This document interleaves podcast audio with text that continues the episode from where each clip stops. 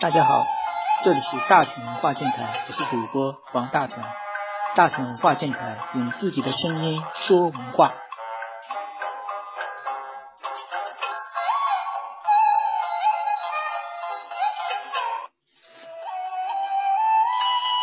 今天给大家分享的是关于题名上的一些技巧。我们说一下题名的书天干旺衰法。什么叫题名的是天干呢？是天干，也就是天干地支的天干，它主要是以甲乙、甲乙木、丁丁火、戊己土、庚辛金、壬癸水组成，共十个天干。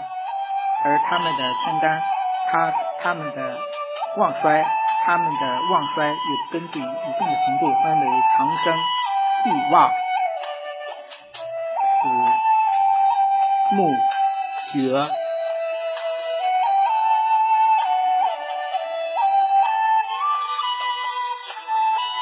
现在我们就要说一下甲木的长生。甲木长生在亥，地茂地旺在卯，属在午，木在未，绝在申。乙木长生在午，地旺在壬，属在亥，木在属，绝在酉。丁丁火，长生在印，地旺在午，死在午酉，木在属，绝在亥。丁火，长生在酉，地旺在巳，死在壬，木在丑，绝在子。戊土。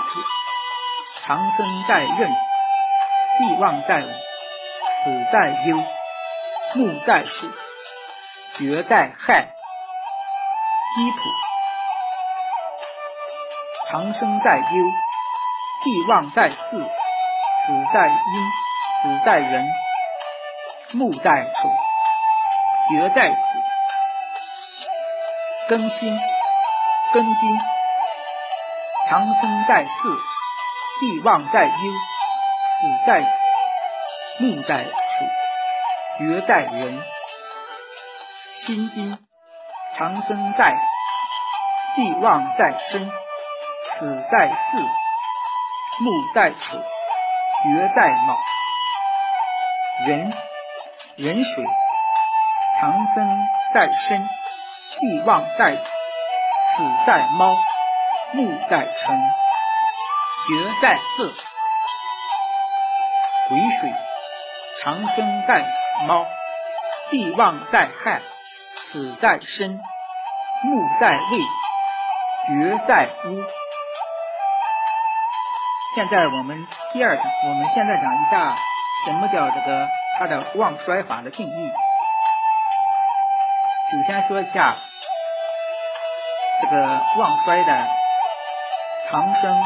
沐浴、冠带、灵官和地旺，它们的总体表现为是逐渐的，是以开始为主，逐渐的兴旺发达的整个过程。首先说长生，长生就相当于开始，而在奇门中代表它的另一层含义就是财源，尤其生门上的财源。第二。是沐浴，沐浴一般是在表示那个一般是在这个表现相当于桃花，而在西门上就代表一些情欲上的一些东西。第三个冠带冠带，相当于学历和学习吧，而在这个西门中主要是代表名气。灵官相当于俸禄，也叫工资。工作的谋生所赚的所赚的钱就叫灵官。一般在吉门上主要是代表食物。第五个地旺，相当于事业的创业，相当于事业的这种高峰。而在奇门中代表紧张。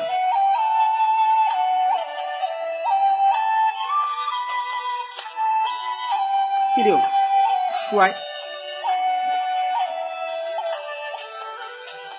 衰，病，死，木，绝，它也就是整体上来说，就是相当于一个整体，相当于事物从逐渐从衰落直至整直至灭亡的过程。我们讲一下第一个，就是衰，衰就是。指逐渐的衰落，走下坡路，而在奇门中代表的含义就是一个缺点。七病，相当于相当于灭，相当于衰弱，相当于事物的衰弱与败相。在西门代表中，代表的是一个病和伤。八死，相当于事物的破产或败亡，可败败亡，而在世西门中代表终结。九绝，相当于事物，相当于事物的消失。连躯干也没有了，消失，在奇门中是代表的一种绝大。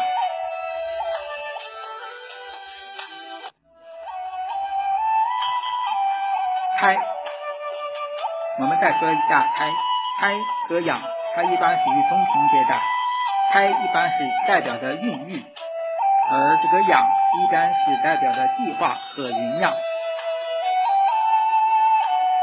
西门的十天干旺衰有什么作用呢？它主要是辨别西门遁甲的这个门神门和生门的一些用途。比如说西门的临的开门，但是它如果处在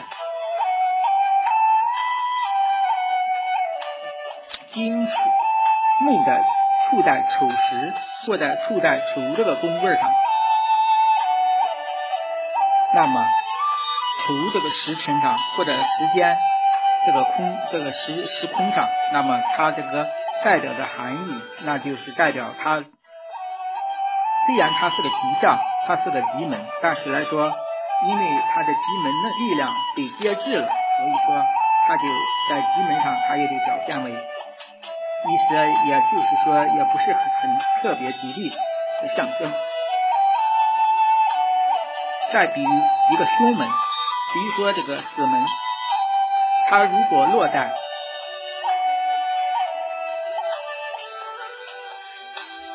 一般它落死门如果落在一个绝嗯落在一个绝绝上，落在一个绝这个位置上，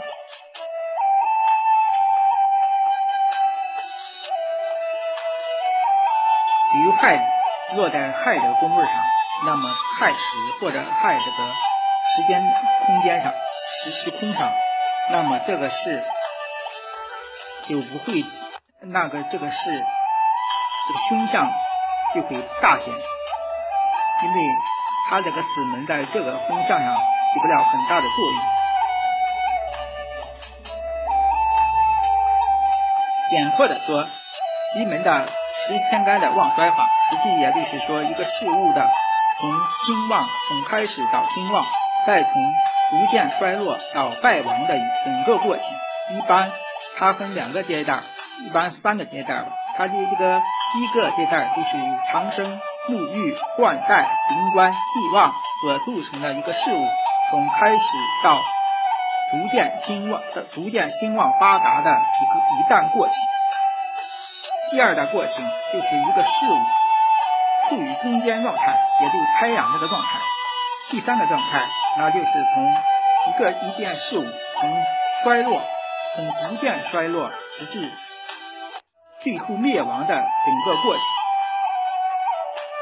就是从衰亡，从衰病死木绝。